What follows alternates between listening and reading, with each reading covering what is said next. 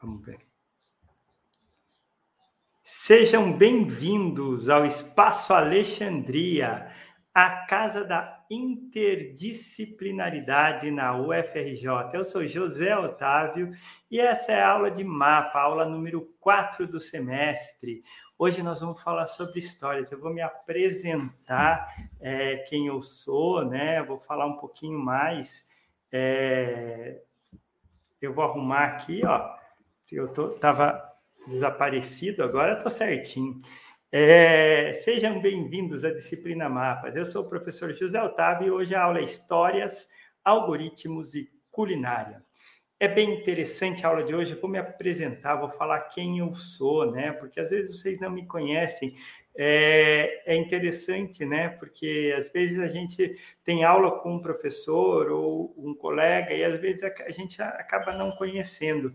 E hoje a aula tem duas, dois motivos principais. Eu quero conhecer cada um de vocês. Depois da aula, vou passar um formulário perguntando algumas coisas para a gente traçar um perfil, né? um mapa de cada um de vocês, saber que inteligência mais que vocês usam, saber vários detalhes que às vezes a gente até não entende. Então eu vou contar um pouquinho da minha história e ela tem um tema, um tema muito importante que são os algoritmos. Os algoritmos é uma organização que você faz para resolver qualquer problema.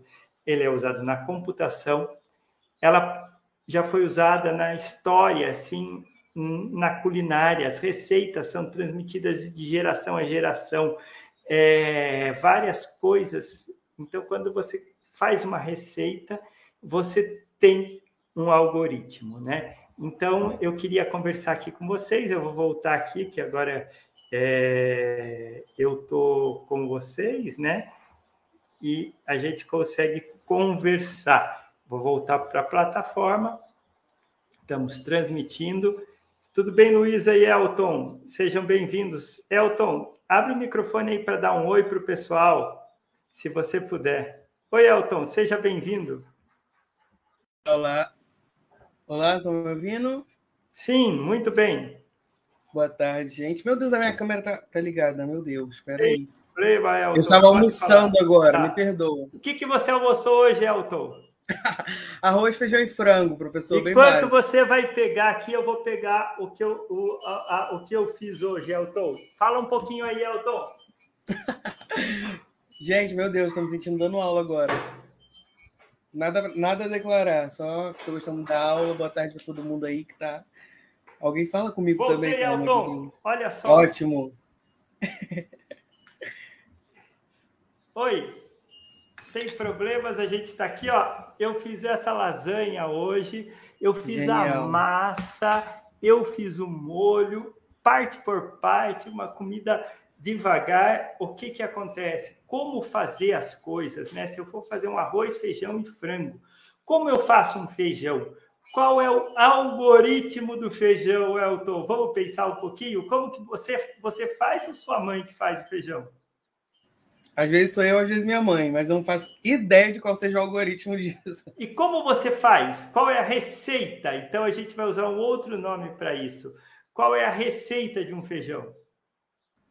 Deixar ele de molho, né? Por um, um 12 horas mais ou menos, de um dia para o outro.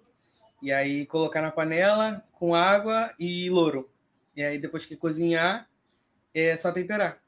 Você falou o que vai fazer, faltou as quantidades. Então, por exemplo, é, uma colher, uma xícara de é, uma xícara de chá de de uma xícara ou um copo de feijão, né? E Sim. quatro a cinco vezes esse tanto de água, né? Um pouquinho mais. Isso. Então, por exemplo, né? E daí a quantidade que vai de sal, se você põe alho e cebola, né? Se você moe isso ou não, se você frita separado e joga depois. você põe o louro, né? O louro dá um gosto especial no feijão. Tem gente que põe cebola já para cozinhar. E quando tem, a gente tem sorte de ter uma carninha, ainda fica melhor, não fica, Elton? Verdade. Uma verdade. carne seca, alguma coisa para é cozinhar é junto. Pena que aqui minha irmã, ela não come carne, né? Então feijão ah. a gente não coloca mais carne. Então tá ótimo, né? Então o que, que a gente pode fazer? A gente ele falou de deixar um dia antes. O que, que é? Para amolecer o feijão, né? Isso. E isso é bem interessante. Então, se é um feijão que ele está mais durinho, a gente deixa um dia antes. Se ele é mais novinho, a gente não precisa é, fazer isso, né? Mas se fizer, é melhor, porque o gás está caro.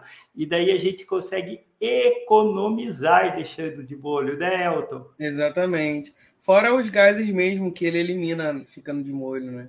É, então ele Tem vai. Melhora a digestão do feijão. Vai limpar, vai, vai ter toda uma coisa. O Elton está falando da ciência que tem por trás da cozinha. O, o, feijão é uma leguminosa, né? Então ela tem aí várias interações e ela libera alguns gases e que isso se deixando de molho, tem gente que deixa de molho com um pouquinho de bicarbonato também, e, e, e libera e deixa isso daí mais digestivo, né? Perfeito. O louro ajuda também é, na digestão e outras coisas mais, e isso é muito interessante. Tem cada coisa. Eu é, depois no grupo eu, e no card eu vou colocar a receita. Vou experimentar, Elton. Será que tá boa? Fazendo inveja aqui, hein, professor? Elton. Realmente. Hum, muito boa.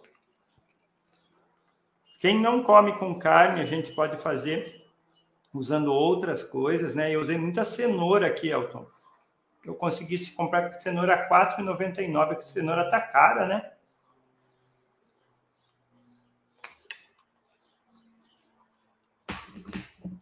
Tá uma maravilha, Elton. Eu fiz a massa. A massa é muito simples. Eu vou passar a receita agora da massa. Vou escrever aqui. Tudo bem, Elton? Eu vou Tudo colocar. Bem. Vou começar pela receita da massa, né? Massa da lasanha. É muito simples. Vamos fazer. Para fazer mais ou menos essa, eu gastei Vamos colocar 300. Isso daqui vai dar para mais ou menos seis, seis porçõezinhas. 300 gramas de farinha de boa qualidade. Qualquer farinha hum, do, do mercado de boa qualidade serve. Três ovos inteiros. Mais alguma coisa, Elton? Um pouquinho. Eu não ponho sal, eu ponho sal na água depois. Na água quente. E sal. Sal a gosto. Vou colocar aqui, tá, Elton? Ah? Coloquei. Não é simples, Elton? Olha Sim, professor. Só. Tranquilinho de fazer. E, na verdade, o que, que você vai fazer? Vai pegar a farinha, vai pegar o ovo, faz um buraquinho no meio da farinha, bate, aquele ovo já misturando, né? E depois você vai juntar aquilo. Eu gosto de pôr um pouquinho na geladeira para antes de abrir, ou você pode abrir com o pau de macarrão, né? Fala mansa marido por aí. Já viu esse, Elton? Não. o, o pau de macarrão é aquele que abre, né? Ah, sim, sim, sim. e, e daí, é, ou eu tenho na batedeira um negocinho que fica girando, eu coloco lá e fiz. No, eu vou mostrar, eu, eu filmei todo fazendo, vou depois editar e colocar é, aqui no, no, no, card do YouTube, tá bom, pessoal? E quanto tempo mais ou menos demora esse preparo? Esse aqui é bem rápido, Elton, porque é, todo da lasanha que eu vou passar para vocês demora bastante, porque o, o ragu, né, que você pode fazer com carne ou sem carne, eu fiz com carne, né? É, ele demora três horas cozinhando. Uau! Então é bastante. Mas a massa você consegue abrir o mais o, o mais demorado é o abrir e você quando você vai ferver, né? Você põe numa aquela furadinha para pegar macarrão, para lavar arroz, sabe o que, que é? De, as pessoas às vezes tem, tem gente que tem, tem. Eu põe para facilitar, né? É, e coloca na água fervente com bastante sal, porque eu não gosto de pôr sal na massa. E daí já deixa uma vasilha com água e bastante gelo, porque quando você põe no gelo, dá uma reação que não gruda. Você consegue deixar ela soltinha e depois é só tirar do, daí e montar a, a lasanha, né? É, eu fiz uma lasanha que tem isso aqui e depois eu vou mostrar as outras coisas, mas antes disso eu vou contar a minha história e por que, que eu estou gostando tanto de cozinhar. Eu quero ver o pessoal, o pessoal aí, o pessoal que já está aqui, né? É, Yasmin costuma colocar beterraba no feijão. Ai, fica muito gostoso. É, ela não pode comer sempre beterraba, ela é, tem sempre feijão, né? E ela consegue as vitaminas. Sabe, tem uma coisa, beterraba, cenoura, elas são ótimas para temperar as coisas. Eu gosto muito de fazer sopa, Yasmin, que é, eu coloco a cenoura para fazer uma canja e ela fica, fica lá com peito de frango, ou quem não, faz uma canja só com legumes também, né? Fica muito. Oi, Michel, sejam bem-vindos. Eu estou com nove pessoas aqui. Chame o pessoal. Então, é, que eu vou começar a contar a minha história, tá, pessoal? E eu queria aqui a ajuda de vocês, se vocês fizessem perguntas e falassem. Eu descobri é, muito tardiamente que eu gosto de cozinhar, da culinária, e que a culinária é a minha atividade. É, tinha uma médica no Rio de Janeiro, chamava doutora Anise da Silveira. Ela que descobriu como tratar as pessoas que tinham dificuldade, doenças mentais, problemas, e ela descobriu como tratar usando animais e usando atividades. Né? Ela chamava de terapêutica ocupacional, depois ela falou emoção de lidar, é, afeto catalisador e os coterapeutas, que eram os animais. Imagine cuidar de alguém usando cachorro, gato e outros animais. Isso é lindo, né? E a minha atividade que me faz bem é cozinhar, é, Fernanda. É, Para mim também é terapêutico, né? E ajuda a me equilibrar. E eu preciso disso. Hoje eu acordei às cedinho, né? E já fui. É, a hora que abriu o mercado aqui abre às oito aqui perto e eu fui comprar as coisas, né, para fazer essa lasanha, que eu depois vou explicar direitinho num outro vídeo para vocês como faz. É, e voltei para casa e fiz. Eu até me surpreendi, porque era uma. Na verdade, essa lasanha foi um grande desafio. E eu vou passar para vocês quem fizer posta ou outros ou um outro, uma outra receita, né? É, porque ela tinha muitos ingredientes, um processo, ó, ela tinha massa, que eu já expliquei mais ou menos como faz para vocês, o, o, Elton achou até fácil. Ela tem dois tipos de molho, molho bechamel, né, que é com leite, é, manteiga, noz moscada e farinha, né? Então você o molho bechamel, você pega a manteiga, é, esquenta ela, daí joga a farinha, né, peneirada em cima. Na verdade, eu joguei com uma colher, assim, né? Joguei assim com um copo, na verdade, e deu certo. E daí eu mexi, ficou aquele quase com um líquido não newtoniano, uma coisa, uma gosminha assim, né? E daí eu coloquei o leite, que eu tinha um leite aqui inteiro, um leite do sítio, mas pode ser qualquer tipo de leite é, integral. Pus um litro de leite, um litro e pouquinho, e daí eu coloquei, fiquei mexendo e coloquei noz moscada raladinha e um pouco de sal. Ficou um molho muito gostoso, o molho bechamel, que é um molho branco, né? Esse eu deixei reservado e já estava desde as oito e meia fazendo esse esse ragu, né, que é o molho de carne. Eu usei carne, você pode não usar, mas antes da carne eu coloquei um alho poró, tudo batido no num mixer ou liquidificador, alho poró, um alho poró, quatro é, cenouras e duas cebolas. E isso eu pus azeite e fiquei fritando assim, refogando, né? E depois eu a isso adicionei a carne, né? É, e depois a, a linguiça, né? É, vai 500 gramas de carne, 200 gramas de linguiça. Depois eu coloco a, a receita aí desse ragu que demora três horas no fogo baixinho, né? Vou deixando, deixando, deixando e ficou muito, muito, muito bom. É, até, aliás, vou comer mais um pedacinho para quem não veio. A Letícia também descobriu que gosta. Na verdade, agora no mapa a gente vai fazer um mapa do que vocês gostam, quais são seus hobbies e mais ou menos alguma coisa de vocês. Eu comecei pedacinho, olha.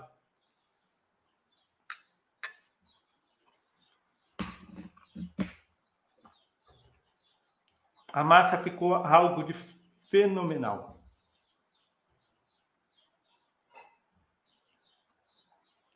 A Yasmin gosta de sopa, né? A Fernanda gosta muito de cozinhar, né? É, quando está estressada, ansiosa, ela sempre vai cozinhar. Vou tomar um copinho d'água.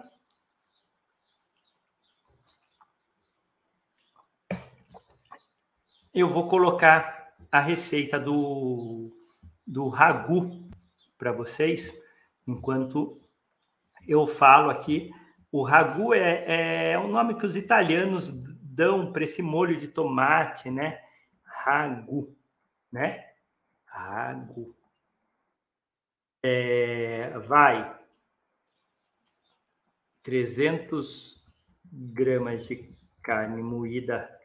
Moída, tá tão caro a carne, né?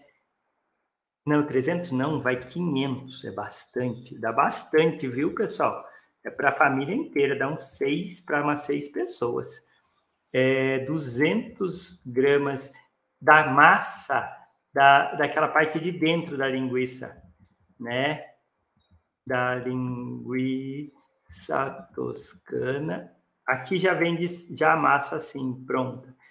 É, antes disso, você põe quatro cenouras, duas cebolas, um ai, porque eu não achei aqui, ou alho poró. Se não tiver, você usa a, a própria quatro cenouras. É, vai, vai ser no plural, porque senão o alho não, não consigo colocar, tá? É, vou colocar aqui para vocês no card. É, e esse ragu, o que, que você faz? Você começa com a cenoura, ou você bate no liquidificador, corta pequenininho, ou bate no liquidificador. Se você tiver um moedor de carne da avó, aquela antiga, também serve. Serve qualquer coisa que moa, né? É, um mixer, qualquer coisa. É, então, as quatro cenouras, as duas cebolas e o alho, o alho poró, você vai deixar ele bem fininho, né? Liquidificador, faz bem às vezes. E daí você bate, né? Aquilo pode bater no liquidificador até com um pouquinho de óleo, né? De um óleo neutro. O que, que é óleo neutro? Eu não gosto muito do óleo, qualquer óleo menos o óleo de soja. Eu acho que o óleo de soja deixa um gostinho não é neutro na comida. Ou azeite, né? Que tá mais carinho, mas é, fica muito bom, não vai muito. Então, depois você vai é, depois que está bem moidinho, isso daí tudo misturado, você põe na panela, né? Com um fiozinho de óleo e vai, vai fazer isso, isso vai ficar suculento, vai sair aquele líquido, você vai deixar, e depois você vai jogar a carne, vai mexer a linguiça, vai deixar até sair os líquidos, aquilo lá vai ficar bem sequinho. Quando tiver sequinho, você vai jogar o quê? O molho de tomate que faltou aqui. Eu vou colocar aqui, ó. Mais é, uma lata de extrato de tomate ou aquele tomate pelato, que às vezes vem em alguns lugares de promoção, R$ 4,99, R$ 6,99, é extrato de tomate. É, e é, 100 ml de água. Depois você joga e vai deixar, mas vai deixar, vai deixar. Essa lata ela tem 400 ml, né? Uma lata de 400 ml extrato de tomate. É, 100 ml de água, isso vai mexer, mexer, mexer. Eu deixei três horas no fogo bem baixinho e, então, colocando esses ingredientes aqui, do jeito que eu falei, ele, eu fiz essa, esse ragu, né, que ficou muito, muito bom. Depois vai estar tudo aqui no card. É, eu montei e deixei 40 minutos depois, né? Então foi esse molho branco, a massa que eu fiz, eu, eu pus um pouquinho de azeite embaixo do massadeiro, é, coloquei é, o molho branco, depois uma camada de, de, de lasanha, que né? Depois que você já pôs na água, tudo aquele jeito que eu expliquei, e põe a carne, eu vou explicar tudo direitinho depois, porque a gente falando assim fica confuso. E se a gente consegue montar um algoritmo de como fazer, eu vou pedir ajuda de vocês para fazer isso. Alguém que consiga pegar um algoritmo. Eu coloquei o vídeo, né, que eu tirei a receita, e quem vai conseguir montar isso, né? E daí eu fiz as camadas e pus um queijo parmesão, que eu aquele queijo que eu ralei, né? E, e não vai muito, não vai muito, só um pouquinho assim, para é, não é a ideia de pôr mussarela, não é pizza, né? A ideia, a ideia é ser lasanha. Então, aqui o pessoal está assistindo e eu vou começar a contar a minha história, porque eu quero entender quem são vocês, né? O que, que vocês gostam, o que, que faz bem para vocês, a Yasmin falou que gosta de fazer sopa. A Fernanda Prazeres descobriu que gosta de cozinhar. A Letícia descobriu durante a pandemia que gosta de, de cozinhar. Eu descobri durante a pandemia que eu gosto de cozinhar. É... Mas o que mais que vocês gostam? É isso que eu quero saber. Eu vou começar aqui. Eu preciso que vocês chamem seus colegas. Estamos com 15 pessoas assistindo, né? é, eu, eu, Elton, Luísa, Yasmin Ana Beatriz, eu vou contar um pouquinho da minha história. Eu descobri tardiamente que eu gosto de cozinhar e eu descobri uma outra coisa sobre a minha pessoa, né? Que eu sou uma pessoa do espectro autista. E eu só descobri isso depois dos 40 anos.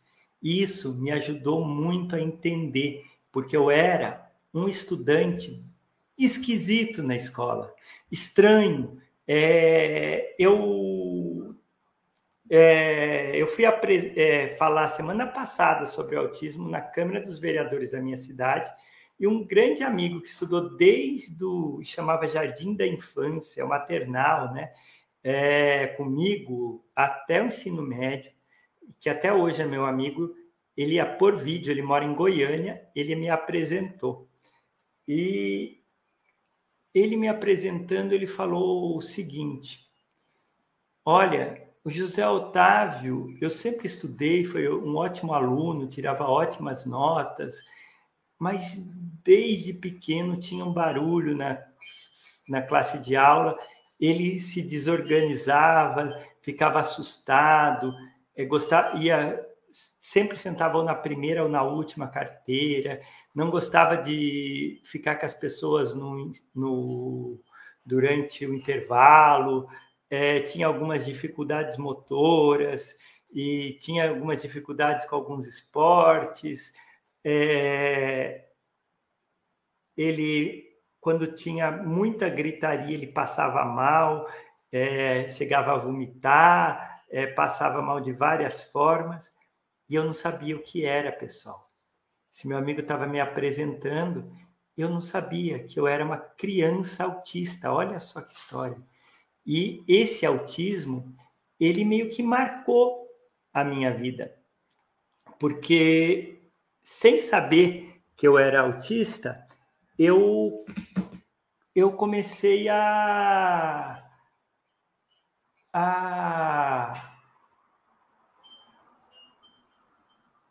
ter várias dificuldades e ter muita força de vontade para ultrapassar elas, para ser igual às outras crianças. Então, eu não conseguia comer. Se eu comesse qualquer coisa de manhã, passava mal, meu estômago não aguentava, né? Então eu passava, eu ia para a escola sem comer, às vezes até quase que desmaiava, né? E eu enfrentava os barulhos e voltava para casa e ficava mal em casa, mas na escola eu me segurava, eu aprendia as coisas que tinha que aprender, sempre consegui acertar as provas, fazer as coisas, mas foi muito difícil, né? É, quando eu fui fazer faculdade, é, tive muito medo de fazer. Eu passei em várias faculdades de medicina, odontologia, fisioterapia. Antes eu tinha passado na que eu queria fazer. Eu queria fazer matemática e ciências da Terra é, na USP, né? Ou física na Unicamp. Essas eram as minhas escolhas. E por um acaso eu passei no primeiro ano do ensino médio e não deu para fazer, porque naquela época não podia fazer quem não tinha, não tinha formado. E eu não tinha o diploma. Tentei, mas não consegui entrar, não sabia os direitos, né?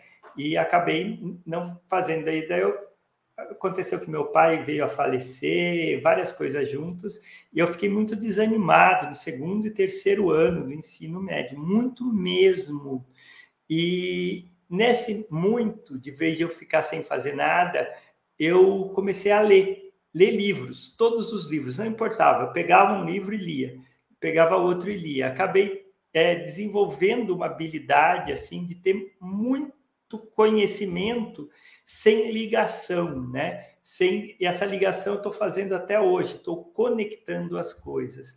Olha que interessante porque a gente pode ter oportunidades. Eu estou falando disso porque eu quero conhecer melhor. Yasmin, que está aqui, né? É, Ana Beatriz, que sempre acompanha as minhas aulas, é, aconteceu uma coisa, eu queria até que a, se a Ana puder conseguir abrir o microfone. Durante esse período, a gente teve muitos alunos que se descobriram autistas. Mais de 20 ou 30 alunos da, da disciplina Mapas é, diagnosticados ou que se descobriram depois. Vou contar a história. Oi, Ana. É, por exemplo, o Tiago. O Tiago ele fez mapas lá atrás, 2016, 17, e ele era um aluno da Politécnica e ele tinha crises tremendas é, é quando te, eram aulas. Quem aí tem aula com muita gente, aula com mais de 100 pessoas? Quando ele fazia é, vou contar isso daí, Elton, como que eu obtive e por que, que eu fui procurar. Eu vou acabar de contar do Tiago, que tinha crises tremendas depois das aulas com muita gente, com muito barulho, ele não aguentava, mas ele tinha sido diagnosticado é, com dores tremendas, essas crises davam dores, e era uma fibromialgia, só que ninguém imaginava nem o pessoal do hospital das clínicas da USP que diagnosticou ele que ele fosse autista. Nem eu, na época, não imaginei. Com o tempo, eu sugeri para ele, ele foi procurar e ele descobriu com os maiores especialistas do Brasil que ele era autista e que as crises de fibromialgia eram secundárias às crises do autismo. E ele melhorou muito, foi fazer é, uma faculdade à distância, porque ele viu que não dava conta né, de estar nessas, nessas turmas gigantes né, é, de cálculo, de outras coisas que, que, que tem nas grandes universidades. E ele, hoje, ele está contratado pela Johnson Johnson trabalhando à distância, pessoal. Ele se formou em engenharia de computação e e, e descobrir os limites. Olha que coisa interessante. Como ele, aconteceu várias pessoas que estão descobrindo o seu diagnóstico. A Ana pode contar. Inclusive, a gente abriu um programa aqui e está aberto ainda para pessoas do ensino médio. A gente teve o, o Samuel. Ana, já passou bastante gente com autismo aqui, não? Sim, sim. Gente que acabou se descobrindo depois, durante a disciplina. Eu posso até me colocar no meio aí, já, já fui atrás e, e o diagnóstico chegou, então eu posso lhe dizer agora com, com certeza que eu também sou do espectro autista. Então, mais, um, mais uma pessoinha lá no meio é... Bem-vinda, Ana. É, pois é. é não sabia. foi com 40 e tantos, mas. Eu já sabia. É. foi, foi gente... mais, mais Você lembra que eu falava nós faz tempo? É. É. é. Foi um pouco mais complicado, principalmente devido à, à situação, né? Que meninas é muito mais difícil de diagnosticar por N motivos. Eu acho que não sei se vale a pena entrar no, no coisa aqui. Não sei se também eu tenho a propriedade para falar isso. Propriedade então... você tem, sim. Não, propriedade eu tenho, mas é, é mais é mais, mais complicado de, de explicar os, os vários motivos de que podem. Tem o tal do masking, né? Que, que lembrei agora até da palavra, que as meninas conseguem fazer muito bem, conseguem é, elas acabam criando mais técnicas de meios de, de, de, sobreviver aí no, no meio, né? Enfim, é, eu acho que é, a gente já teve o Samuel, teve mais alguém. Samuel participou muito bem, né? O Samuel é, que está agora, até passou no, no curso técnico, foi? Está fazendo um curso Foi. técnico depois do ensino médio, se formou no ensino médio. É, aprendeu a ler com quantos anos? Era, era é, com 13. Com 13 anos. Então. Tá aí, mas. Dá para fazer uma turma de mapas com o pessoal do espectro. É, é bem interessante, né? É, porque essa questão que a Ana falou eu, eu achei que eu tinha uma aula pronta que eu estava procurando, sabe, Ana? É, eu vou colocar aqui é, mulheres com autismo. É quando é, é uma coisa em alguns lugares é existe até lugares que cinco para uma uma falei errado uma mulher. Vocês estão me vendo, né? Mas quando faz a, a busca ativa, fica 60%, às vezes até menos. Busca ativa, o que, que é? Algumas cidades que vão procurar todas as crianças e depois todos os adultos para saber se eles são autistas, de homens a 40% de mulher. É isso que a Ana está falando. E e vou arrumar isso aqui, porque tem lugar que chega a 53%, né? Vamos arrumar para 47. Isso aconteceu na Coreia do Sul, em alguns lugares dos Estados Unidos. É... Eu estou só me perdendo aqui. Aqui achei. E mulheres. Né? Então, é bem interessante porque a Ana falou do masking, né? É, existe uma, uma capacidade das meninas que tem que ser melhor estudada de copiar a mãe, copiar a tia, copiar a amiga. E eu, eu acho que usei um pouco isso, Ana, é, quando criança, de certa modo, de algum jeito, porque eu tinha um amigo com muito. É, é, que também era autista, e eu olhava para ele e não fazia, era o contrário, não fazia o que ele fazia, né?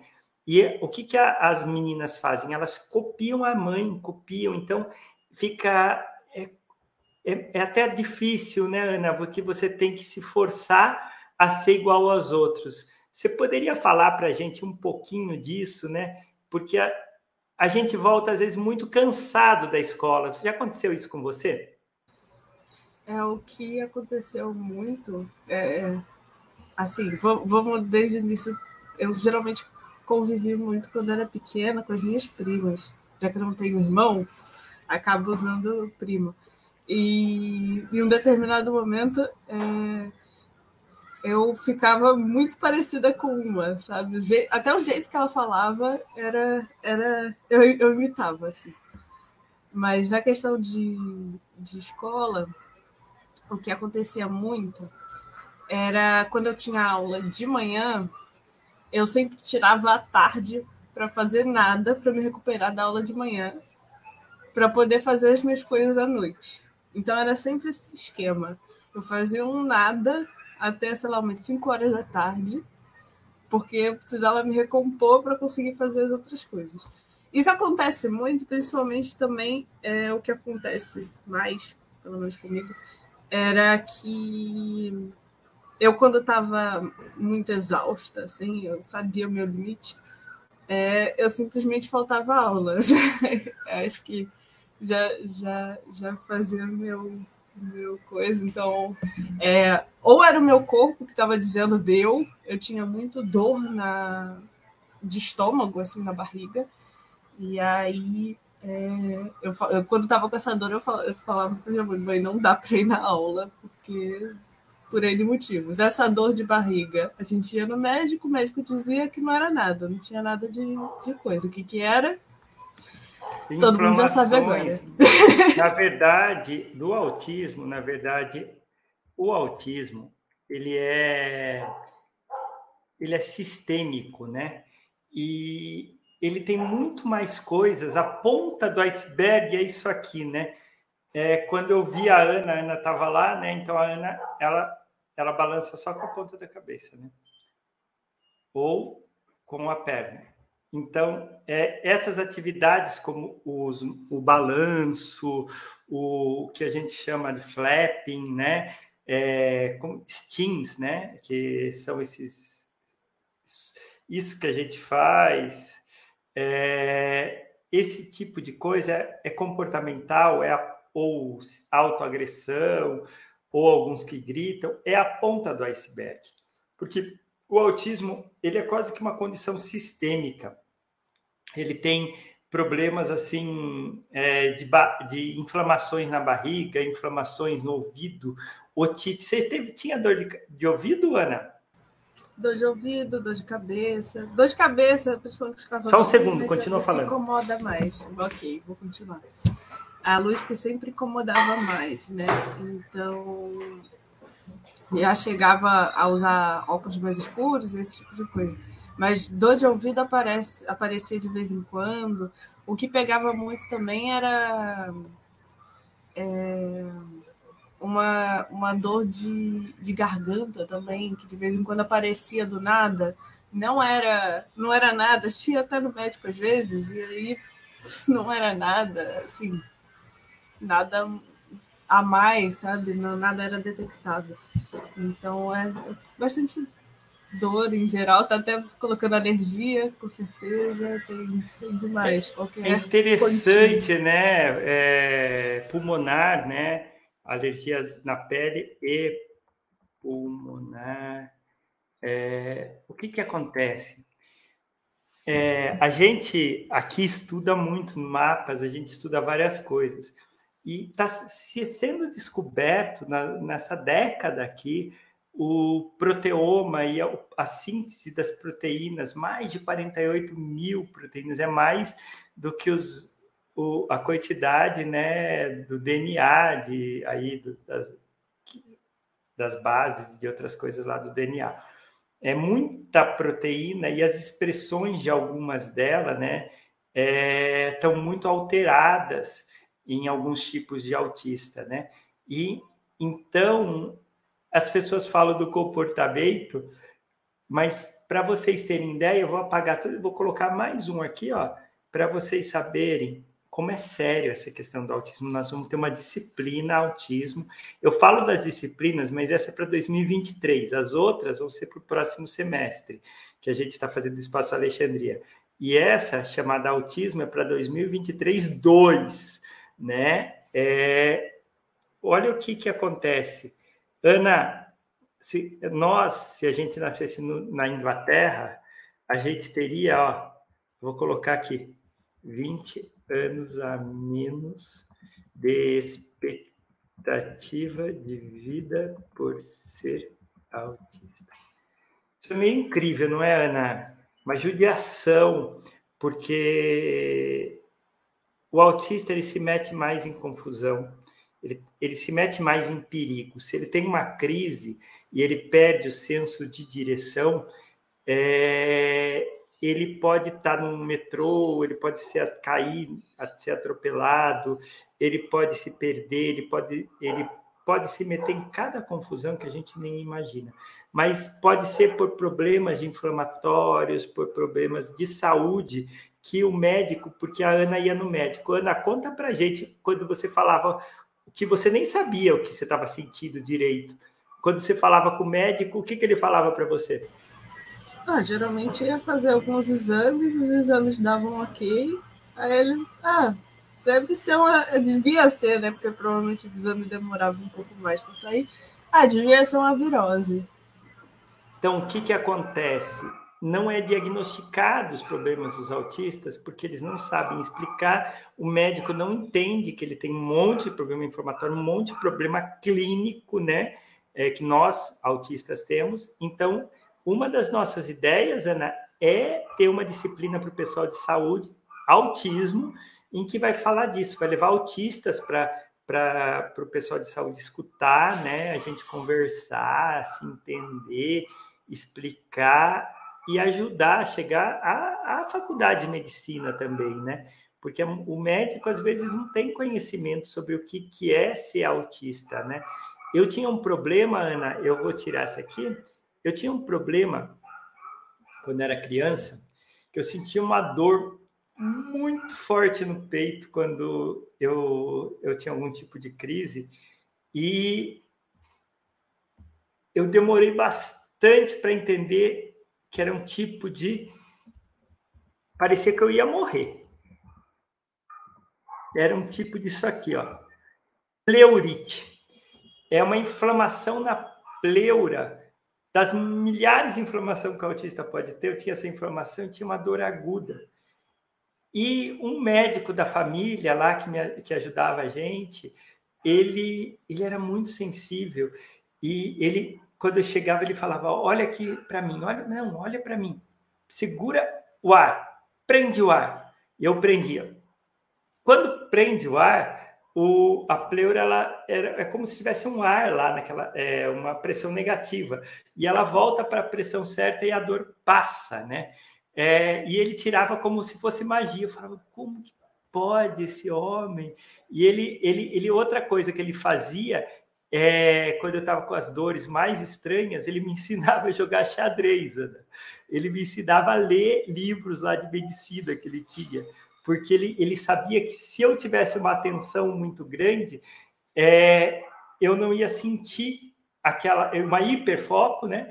Eu não ia sentir aquela dor, aquela, aquele, aquele desconforto e eu ia ficar melhor, né? E é muito interessante isso, porque o estou falando do autismo porque o autismo marcou a minha vida, está marcando a vida da Ana. Ana, eu contei 30 estudantes é mais ou menos 10% do que passou já aqui no, no Mapas é, com autismo. E vários diagnosticados que depois vêm falar comigo, eu não coloco às vezes aqui, mas as pessoas vêm no privado, conversam comigo.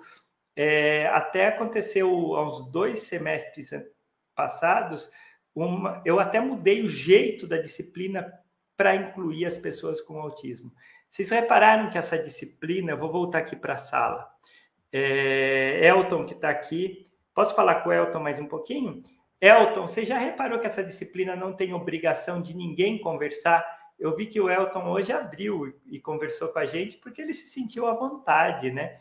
Você percebeu isso, Elton, que aqui não tem obrigação de ninguém é, abrir microfone, não tem professor pedindo, ou se fosse presencial, não ia pedir para ninguém falar e outras coisas. Você já percebeu isso, Elton? Notei sim, professor.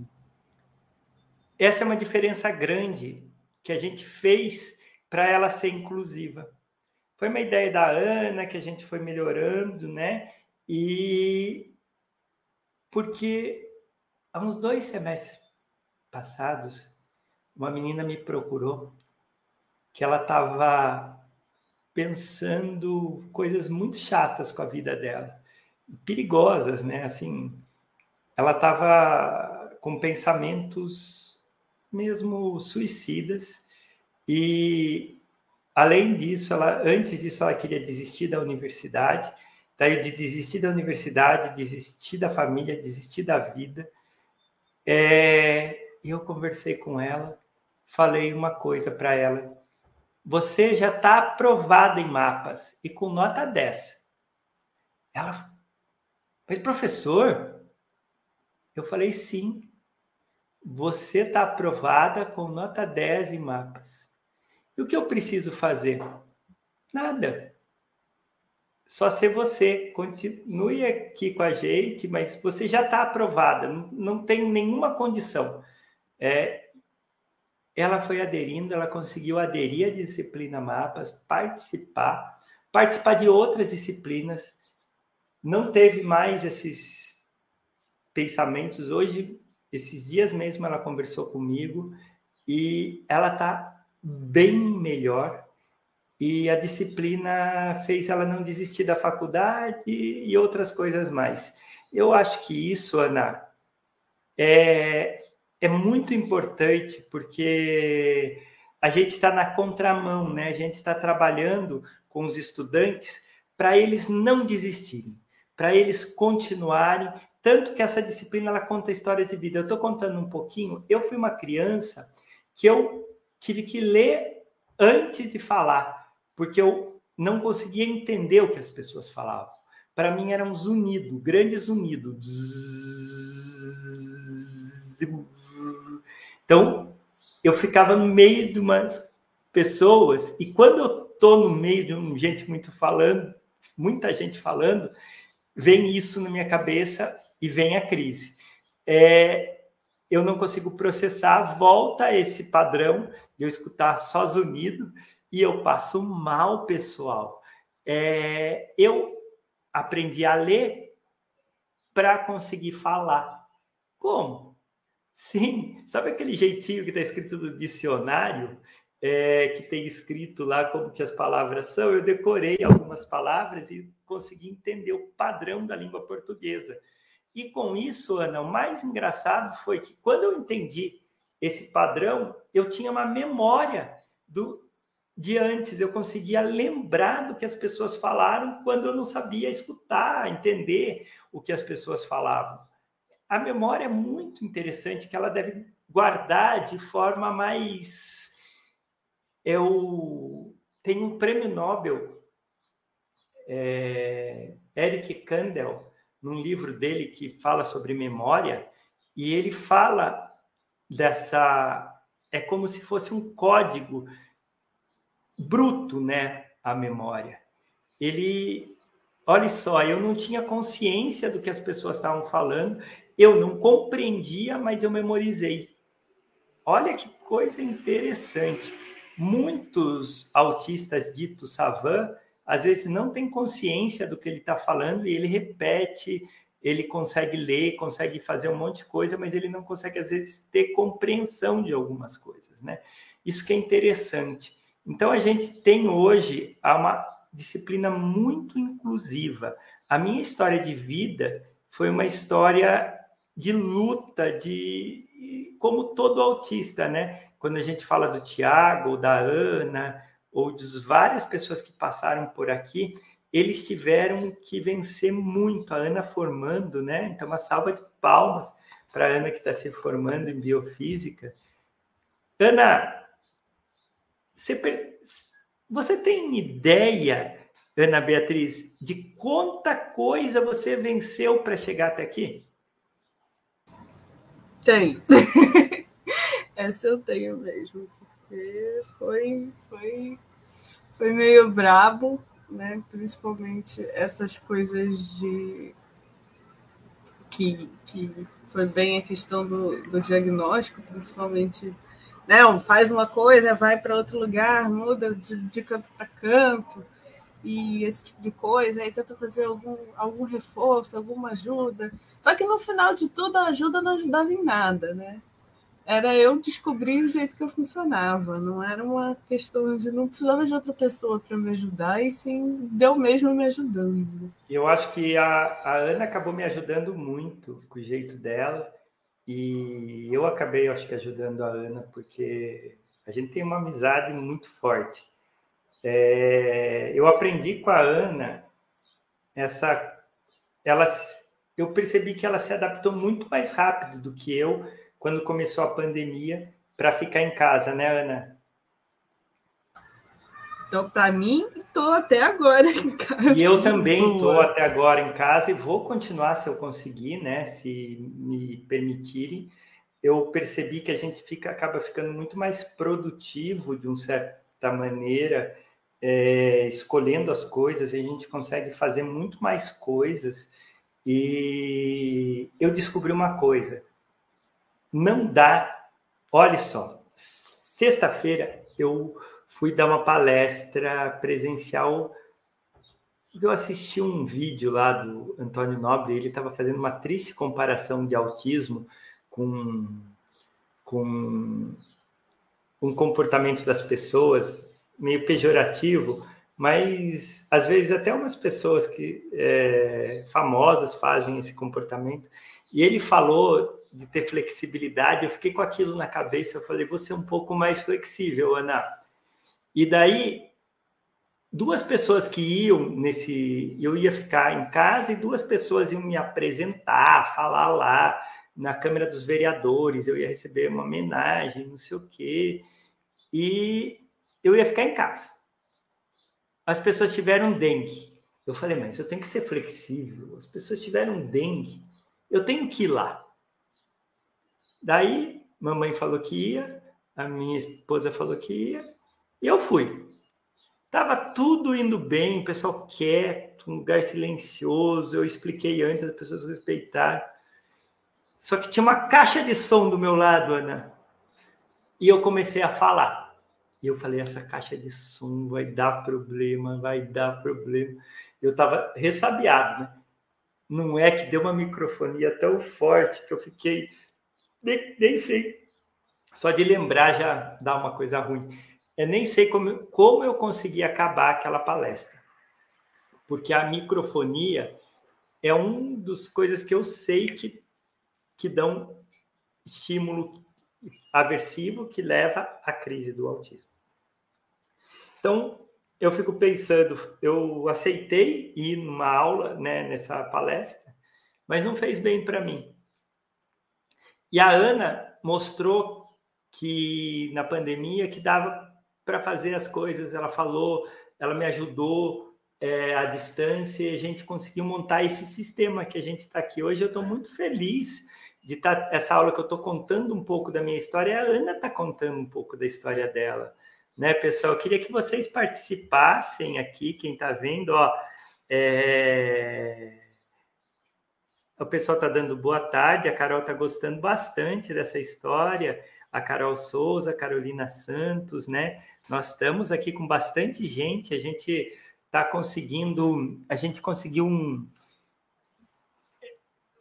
A, primeira aula, Ana, você pode contar um pouquinho mais de como que a gente fez essa adaptação é, já no começo da pandemia? É, que eu vou só atender aqui a, a porta é, para começar se a distância, Ana? Pode contar? Beleza, pode, pode atender aí.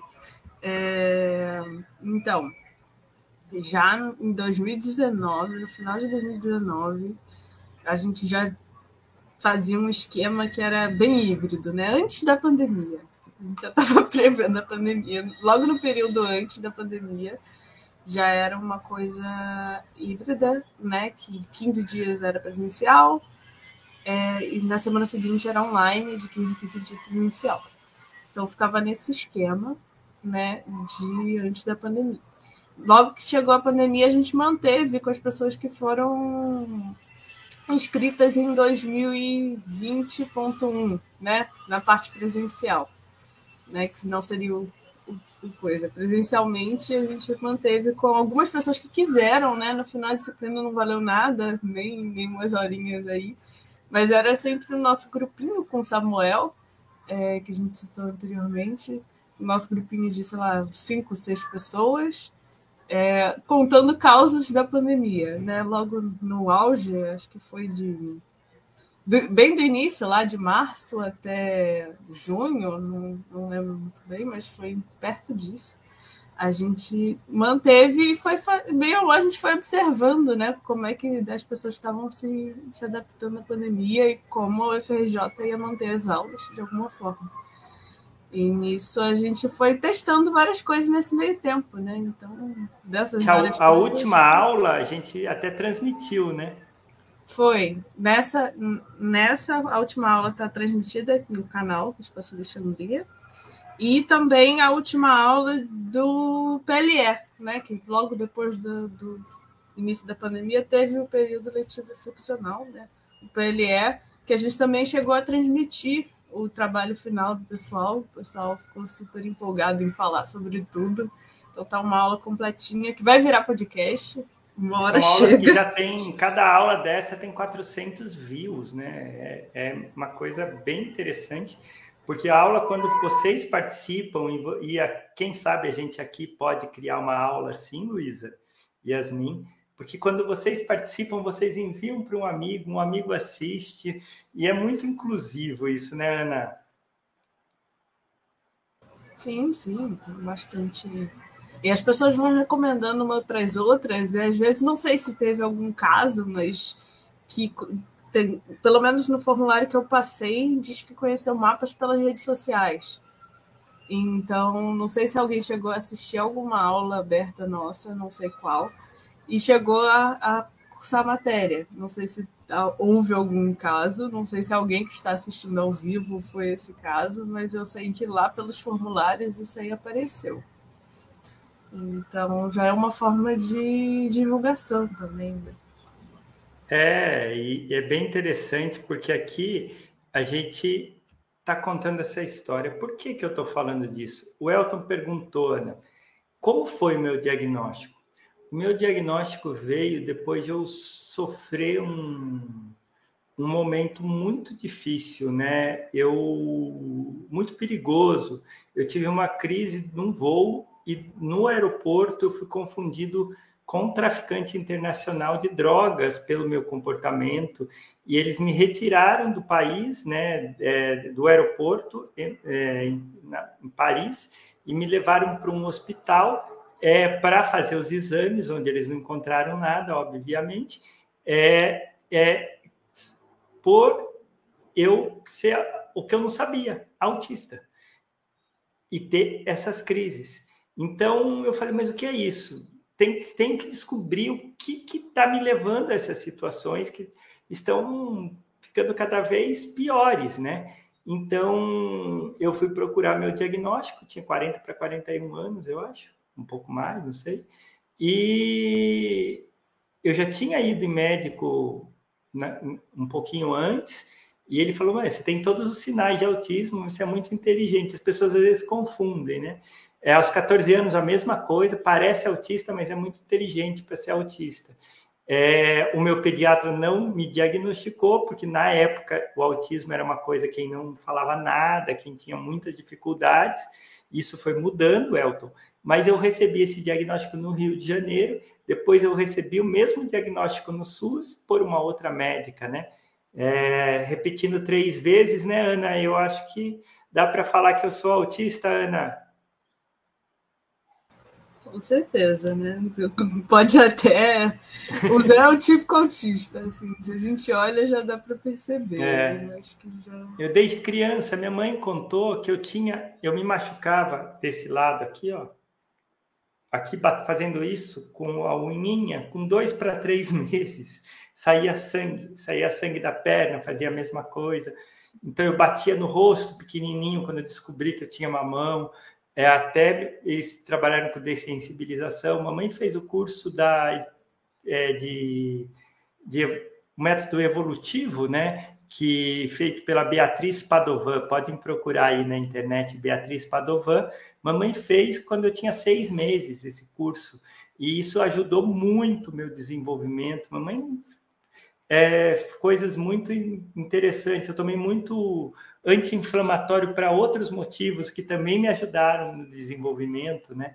Então, Ana, eu tenho uma desconfiança muito grande que eu poderia, dependendo de como eu tivesse evoluído, é ser um autista de grau de, o que chama de grau de esporte 2 ou 3.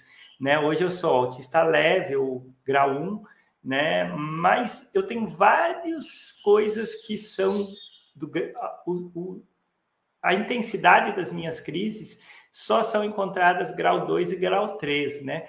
Então eu fico pensando que eu, esse jeito atípico que eu tive que aprender a ler para falar, eu poderia não ter aprendido a ler e ter demorado muito para falar, o que ia sair da superdotação e vir para uma deficiência intelectual.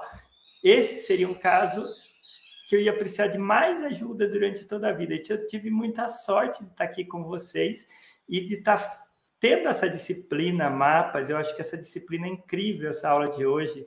É, descobri que a aula, quando é assim, conversa, que a gente faz uma conversa, a atenção de vocês, eu estou vendo aqui, ó, o tempo. Quanto mais simples é a aula, menos imagem, menos coisa, mais tempo vocês assistem.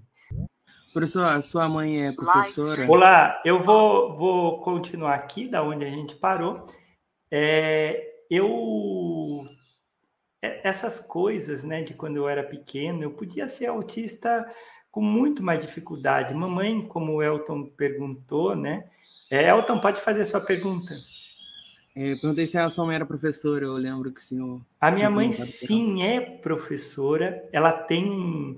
A Ana pode colar lá para vocês. Ela tem já uma aula do semestre passado. Ela pode voltar aqui para falar com vocês, porque mamãe fez pedagogia, não pedagogia, é aquele escola do ensino médio para ser professor normal, quando ela era jovem, lá muito tempo atrás, e ela é professora de ortodontia Hoje mesmo ela está trabalhando lá, está trabalhando com a, a educação à distância. A mamãe trabalha com remoto, educação à distância, desde o ano 2000, pessoal. Ela é incrível e desde o ano 2000. Então, temos uma aula com ela. Ela conta disso e fala do metaverso, que a gente tem que já ir se adaptando. Meu sonho para essa turma, Ana, é, eu já estou vendo uma, um encontro presencial, mas eu queria mais que o encontro presencial, eu queria que a gente descobrisse o jeito esse semestre de fazer um encontro no metaverso. A resposta é mamãe sim, a professora, e isso ajudou muito, né? Ela é dentista também, ortodontista, e ela tendo feito esse curso na Pestalozzi, na PAI lá, com a Beatriz Padovan, que entendia como método neuroevolutivo, né? Então, é, mamãe colocou caixa de areia, colocou uns túneis para eu passar, para desenvolver, né? Essa, o rastejar, depois o andar, é, depois o falar, né? Então, mamãe ajudou muito nisso. É, usando esse método da Beatriz Padovan. E eu sou muito grato. Ana, eu descobri que quem atendeu, quem a Beatriz atendeu também, foi o Ayrton Senna, que com cinco anos de idade, ele, se ele pegasse um sorvete, ele colocava na testa, no rosto, mas não conseguia pôr na boca, não sabia, conseguia descer escadas também.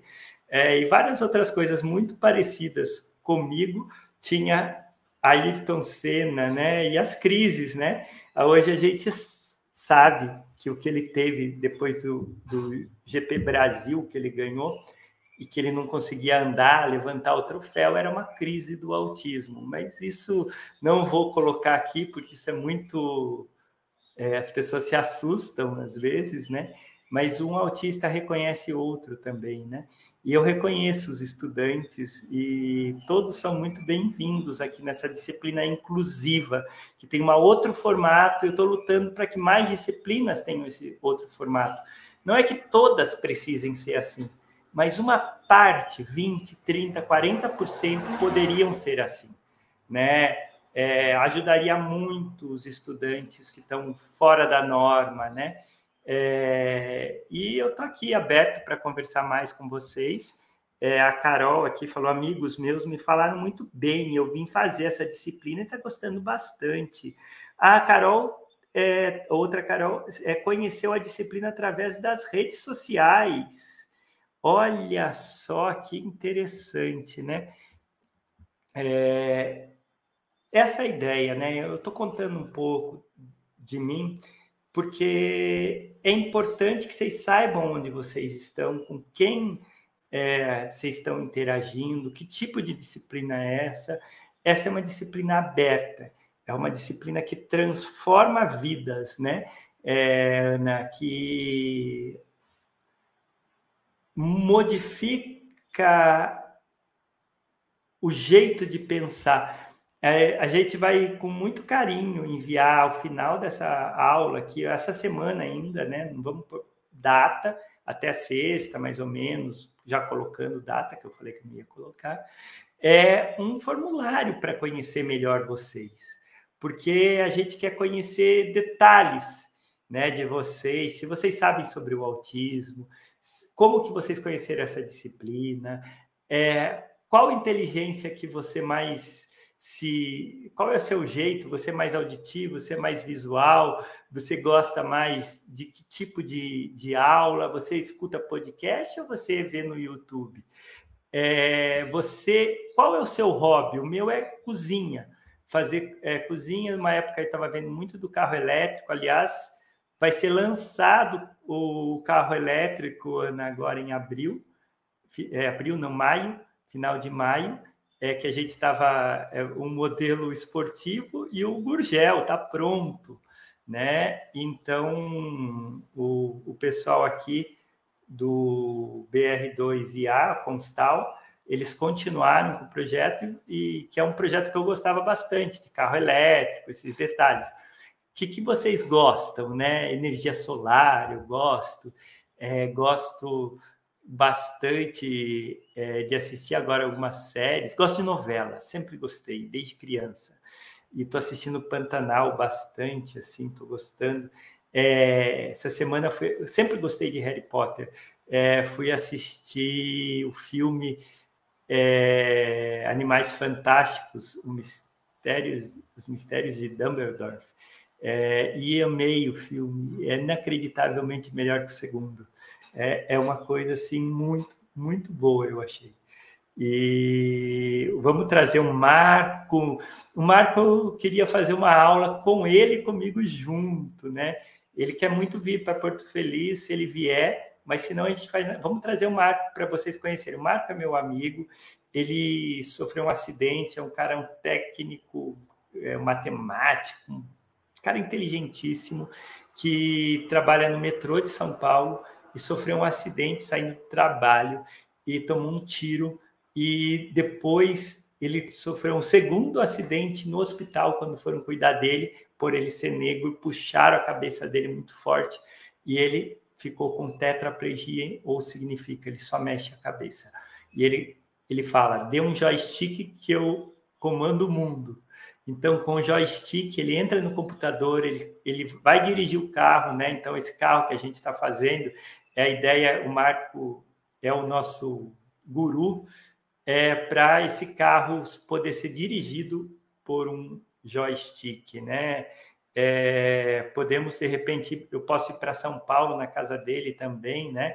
É, se ele estiver na casa dele, eu aqui também, mas vamos, vamos convidar o Marco, Marco Antônio Pellegrini, né? Ele foi ministro, secretário de governo do Estado de São Paulo, é um grande amigo que me ajudou muito aí em várias coisas e ele gosta muito de automobilismo, de carros e é uma pessoa incrível. Eu acho, eu gosto muito de trazer pessoas incríveis para vocês conhecerem.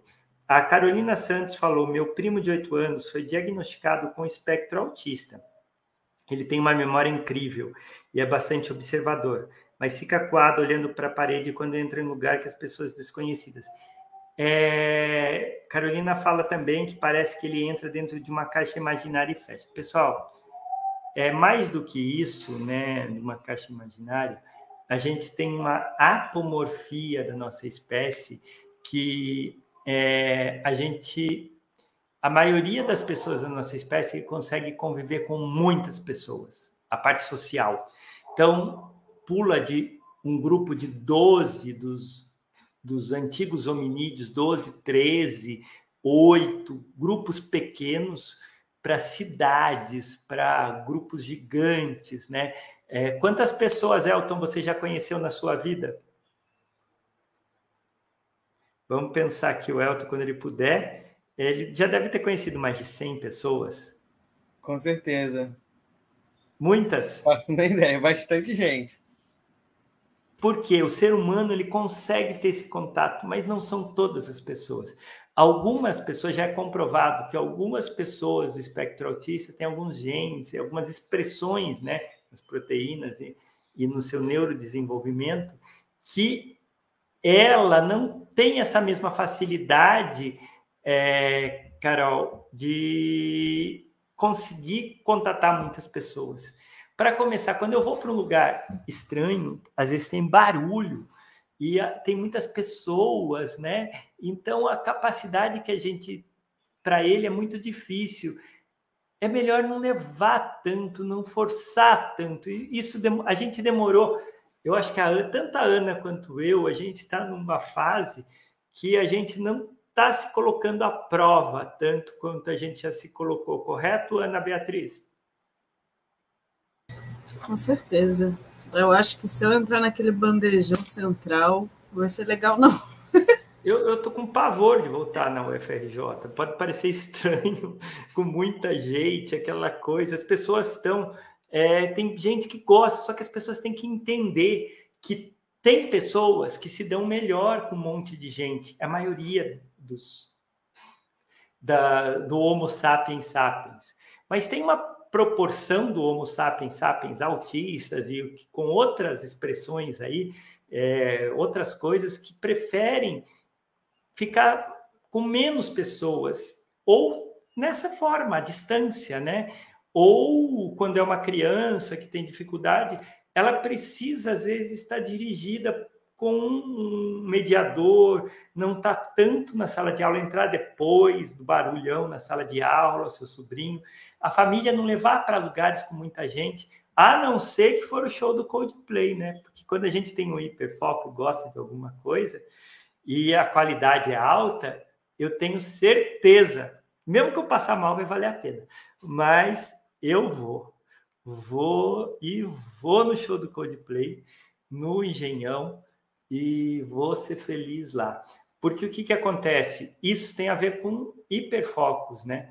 Eu gosto muito do Coldplay, gosto muito, então tá lá para mim vai ser uma vitória, mesmo com um monte de gente. Mas você sabe, o som tem qualidade, eu já vou pensar, é, a gente tem direito de é, cortar a fila, né? E tá numa fila especial, é, vou tomar os cuidados e algumas situações a gente vai e se adapta.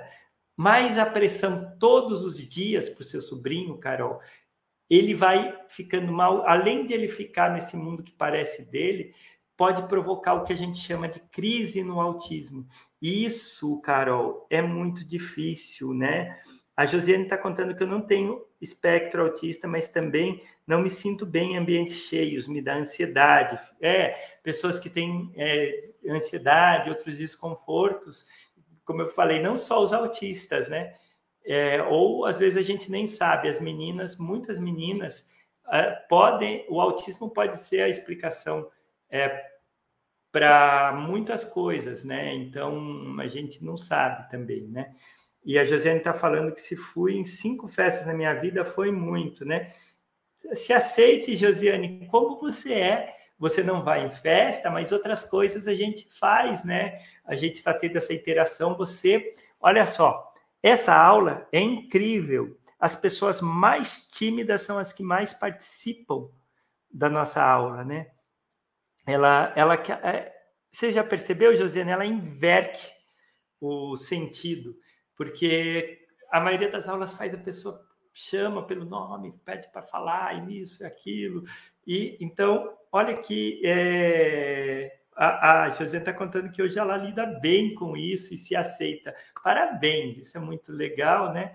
E a ideia é que dessa aula é invertida, porque você fala a hora que você quiser, fala pelo YouTube, fala no, vamos ver se alguém falou no WhatsApp, né? E é, pode falar no WhatsApp, a Maria gostou da lasanha que a gente mostrou no começo né, da aula. Vamos ver se a gente consegue é, mostrar depois a, a lasanha. Eu achei bem bonita a lasanha, sabe? Achei que ficou boa. E eu fiz a massa é, aqui que eu usei, né? Para ela ficar fininha. E deu certo. Deu muito trabalho. Eu explico para vocês como que faz? Então, esse é um dos meus hiperfocos, a cozinha. Realmente, a Ana colocou, eu nem imaginei que eu ia conseguir. Foi um grande desafio fazer essa lasanha.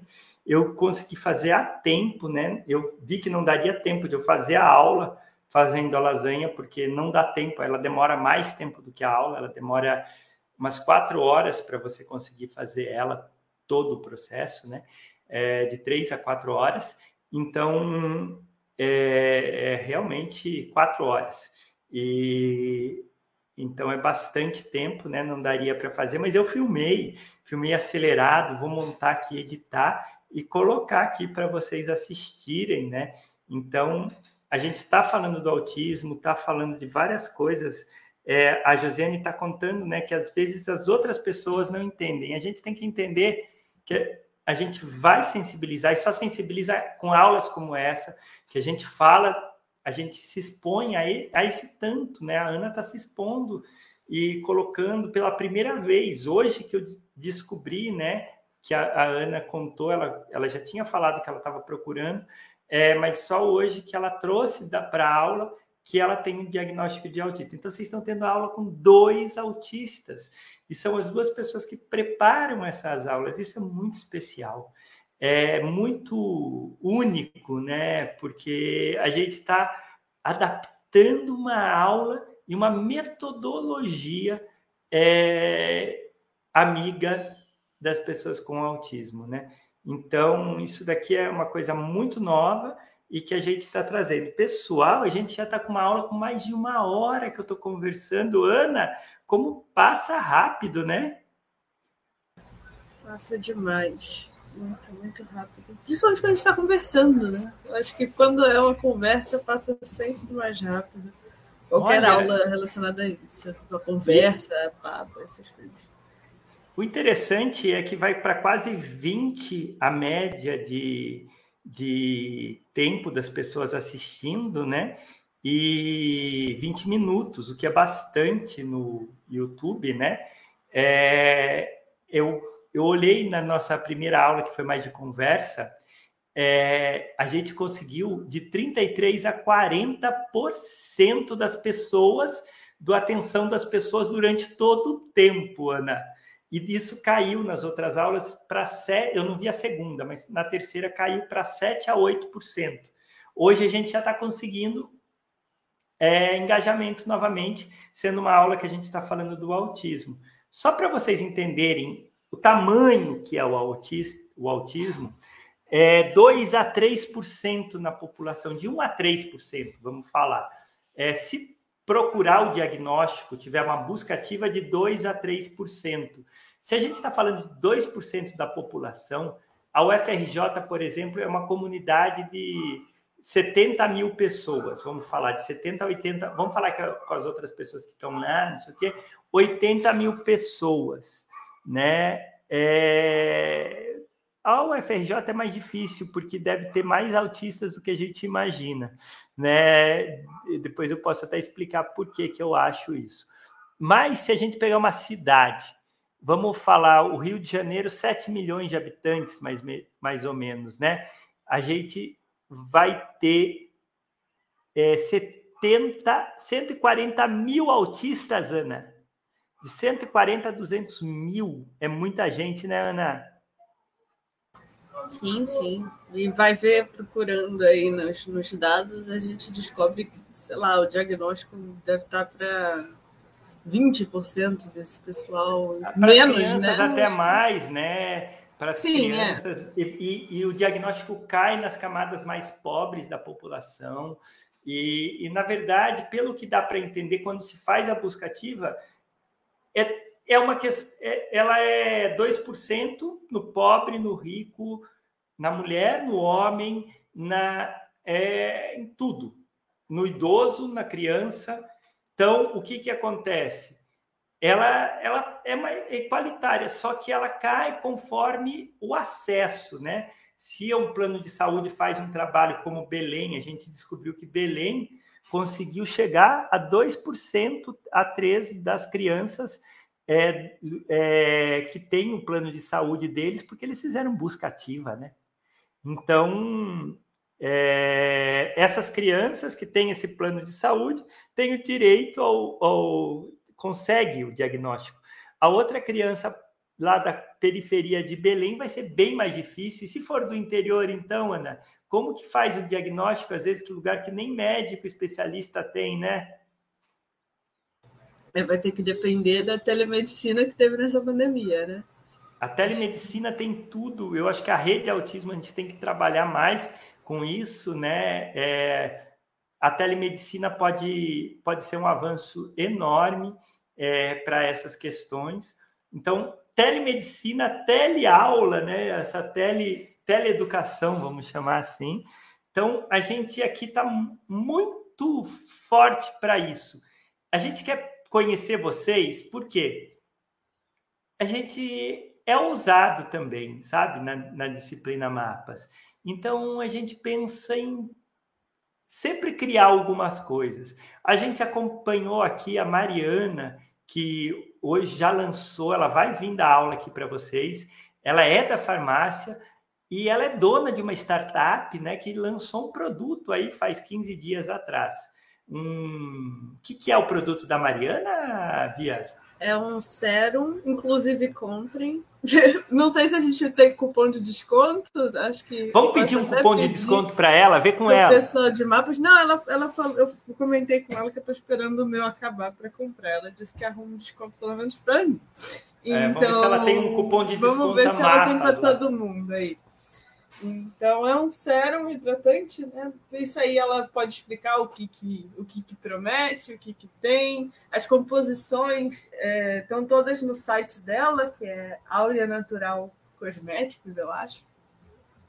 Então entrem lá, deem uma olhada. Não, não comprei agora, espera para ver se ela libera o cupomzinho para gente. Talvez até a questão do frete, né? Ela pode entregar na FRJ, então não precisa. Se ela estiver indo para a FRJ também. Isso aí a gente vê com ela. Então, comprem, usem, gente... eu acho que vai ser bom esse sério. E a ideia é essa questão do empreendedorismo, a gente vai falar, né? A gente vai conversar com vocês, Carol e todo mundo que está nos assistindo porque entendendo quem são vocês, quem sabe a gente pode saber se vocês já são empreendedores, saber se o que, que os sonhos que vocês têm. A gente vai perguntar também sonhos, empreendedorismo, é, caminhos assim. Quem sabe a gente essa esse semestre ainda mais para o final a gente propõe alguma coisa mais ativa, né? Não é que vai dar trabalho, mas sim que vai trazer vai levar vocês a, a criar alguma coisa, né?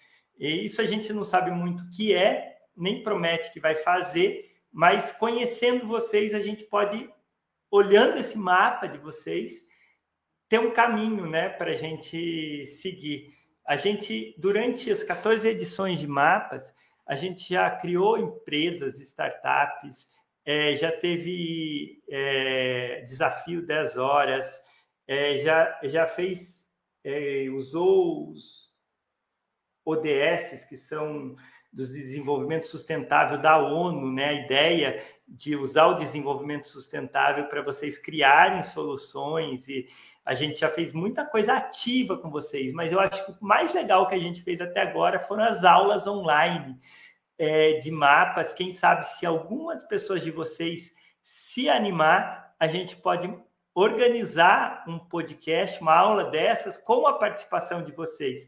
Fala aqui, é, é, as pessoas que estão aqui no Jitsi e no YouTube, se vocês topam, de repente, a gente escrever, montar para o final uma aula em que vocês falem também e que a gente traga uma contribuição para mais pessoas, né? Igual hoje eu estou contando um pouco da história, nossa história, vocês podem contar um pouquinho de vocês, né?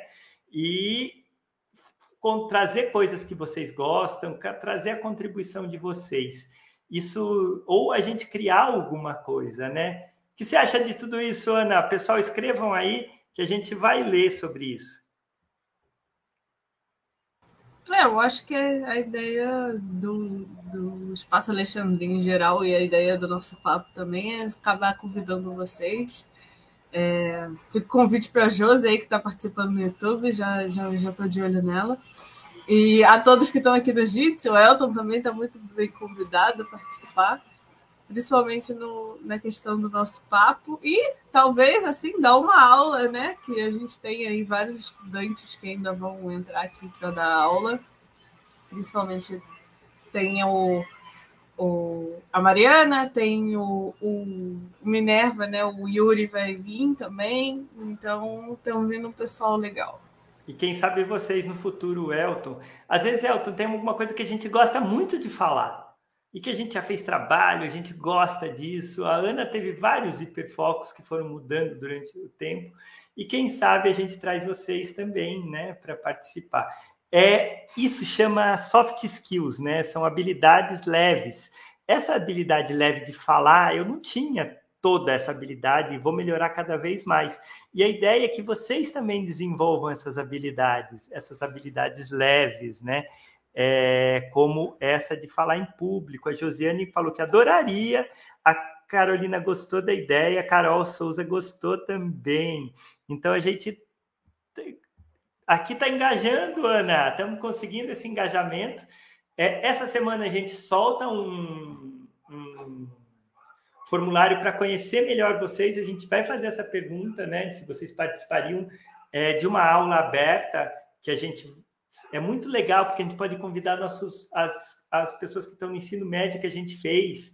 Então, às vezes eu sou de uma escola de é, escola pública, e eu posso mandar um convite, as pessoas vão assistir, vão ver vocês na UFRJ para eles entenderem o que é uma aula na universidade, né? Isso é muito legal, gostei muito do envolvimento de vocês, contei um pouquinho da minha história, a Ana contou um pouquinho da história, a aula foi esse papo gostoso, a receita vai estar tá aqui no card, mas a gente vai colocar também é, um, em um outro vídeo é, como faz essa lasanha.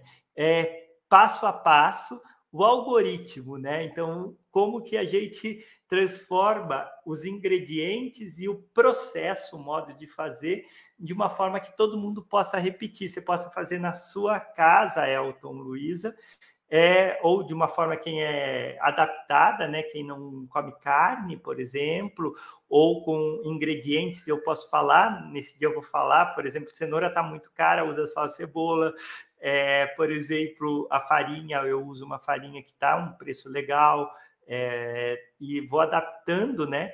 É, a receita, Ana Beatriz. Ó, Ana Beatriz, para finalizar a aula, você finaliza a aula de hoje, Ana.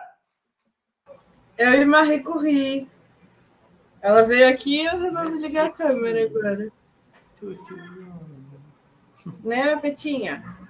Hum? Quer falar alguma coisa? Quer falar nada, não. Essa aqui já está formada em tudo que tem direito. Ela é nossa mentora. A Marie Curie é nossa mentora é, na Mapas, né, pessoal? Sejam bem-vindos e vamos divulgar para os colegas. É, vamos falar dessa disciplina para pessoas que, que não fizeram ainda. Manda uma aula, é, fala, olha, tem uma aula lá que eles contaram que eles são autistas. Os, o professor e a, a, a outra professora que está junto, a única que não é a Marie Curie, que é a nossa mentora, né? Será? Não se sabe. Será? Pessoal, foi um grande prazer estar com vocês. Um grande abraço, até semana que vem. E vamos participar cada vez mais da nossa disciplina, cada um do seu jeito.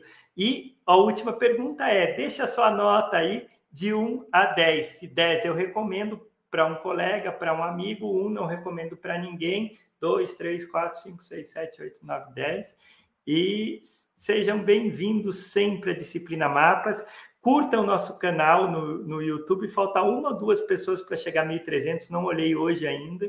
Quem sabe a gente chegou a 1.300, né? E a gente não sabe. É, a, é, o pessoal está aqui, a Kelane, a Carolina, o Josiane deu nota 10. E eu vamos esperar o pessoal dar a nota para a gente terminar a aula. Ótima aula. Obrigado, Josiane. Então, a, a Carolina também deu nota 10. Vamos ver aqui no Jitsi, o Elton também deu nota 10. O pessoal está dando nota 10 de média. Parabéns, Bia. Ganhamos um 10 hoje. A gente sempre gosta desse 10, né? E vamos finalizando. Tchau, até a próxima, pessoal.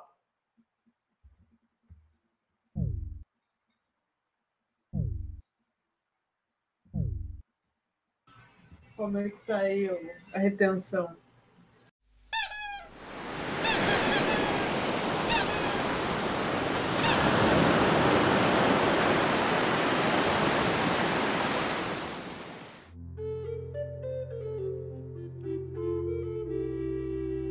Você está no podcast da disciplina Mapas da Universidade Federal do Rio de Janeiro Produção Ana Beatriz Coelho. Apresentação José Otávio. Realização do Espaço Alexandria.